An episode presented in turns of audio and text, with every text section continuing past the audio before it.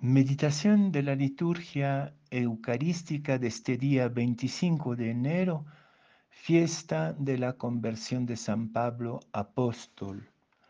La primera lectura viene de los Hechos de los Apóstoles, capítulo 22, versículos 3 a 16. Y el Evangelio de Marcos, capítulo 16, versículos 15 a 18.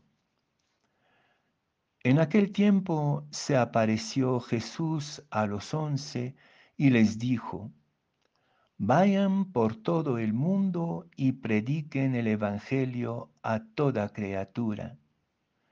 El que crea y se bautice, se salvará y el que se resista a creer será condenado. Estos son los milagros que acompañarán a los que hayan creído.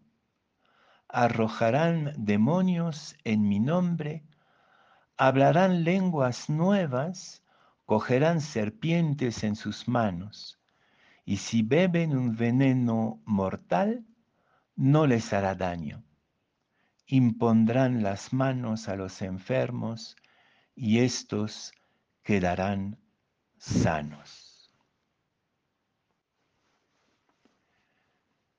Después del nacimiento de Jesús, de su pasión, de su muerte y resurrección, seguramente que el acontecimiento que celebramos hoy, la conversión de San Pablo, es uno de los momentos fundadores del discipulado y de la historia de la iglesia. Sin este acontecimiento, probablemente que el cristianismo se habría quedado como una pequeña secta separatista del judaísmo, algo bastante limitado territorialmente, intelectualmente, socialmente, históricamente. Creo que la conversión de San Pablo, descrita varias veces en los hechos de los apóstoles, después en las cartas y especialmente en, la carta a los Gálatas, es como una segunda fundación de la comunidad y de la iglesia y una fundación esencial porque abre la iglesia a una dimensión universal. E incluso va a decir San Marcos en el Evangelio de hoy, a todas las criaturas, al cosmos, si nos referimos, por ejemplo, a las cartas a los Efesios y a los Colosenses, nos damos cuenta que el acontecimiento Jesús no es solamente un acontecimiento histórico, sino que se vuelve un acontecimiento crístico, una, una especie de invasión espiritual de todo el universo. Nunca hay que olvidar que los primeros textos cristianos que tengamos son las cartas históricas de Pablo, especialmente las cartas a los tesalonicenses, que son los dos documentos más antiguos del, cristianismo. Los evangelios son posteriores a las cartas de Pablo y especialmente este capítulo 16 de Marcos, que parece que ni siquiera es del evangelista, ha sido como añadido y tiene un sabor muy paulino. Eh, eso mismo de anunciar a todas las criaturas es típicamente paulino y lo que describe como la situación del, evangelizador es la descripción de la vida de San Pablo. Entonces, lo que celebramos hoy es sumamente importante para el discípulo, la discípula.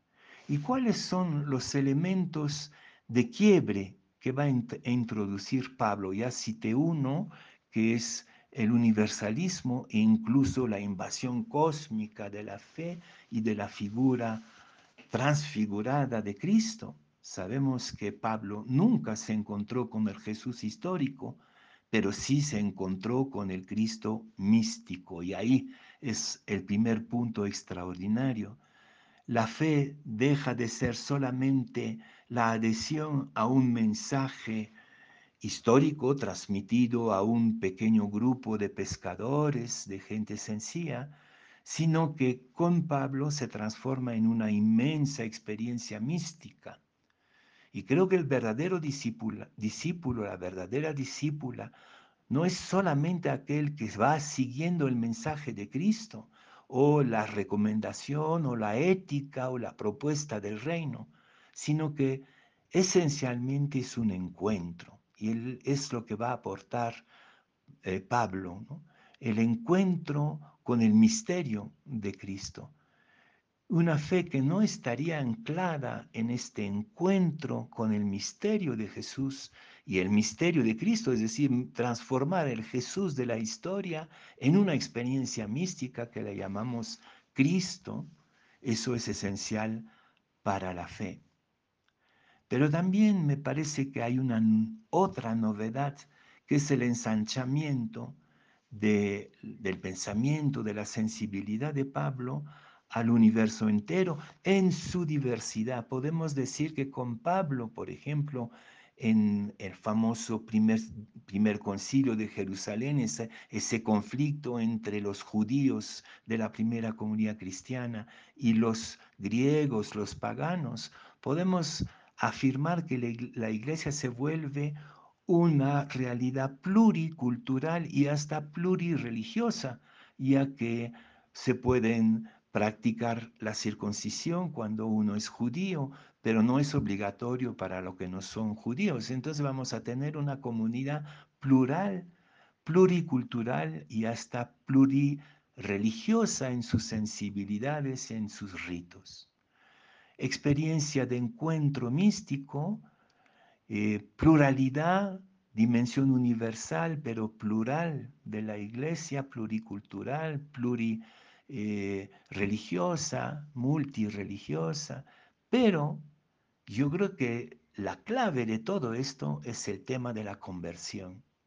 Uno no puede ser discípulo sin, sin haber caído de su montura de no haber caído al encuentro de Cristo. Si Cristo no te ha volteado, todavía no eres un discípulo o una discípula. Será, bueno, un adepto de una religión, de unas creencias, pero la conversión es la clave de la vida de discípulo y de discípula. Creo que es la oportunidad, oportunidad para nosotros hoy día de preguntarnos si realmente somos discípulos convertidos, convertidas por un encuentro eh, renovador, transformador, esta ruptura de un encuentro místico sorprendente del misterio de Cristo que abre nuestro, nuestra mente, nuestro espíritu, nuestro corazón a una dimensión plural pluricultural, plurisensibilidad, plurireligiosa, abierta a la diversidad y hasta la dimensión cósmica de nuestra fe. Si el día de hoy celebramos la segunda fundación de la Iglesia.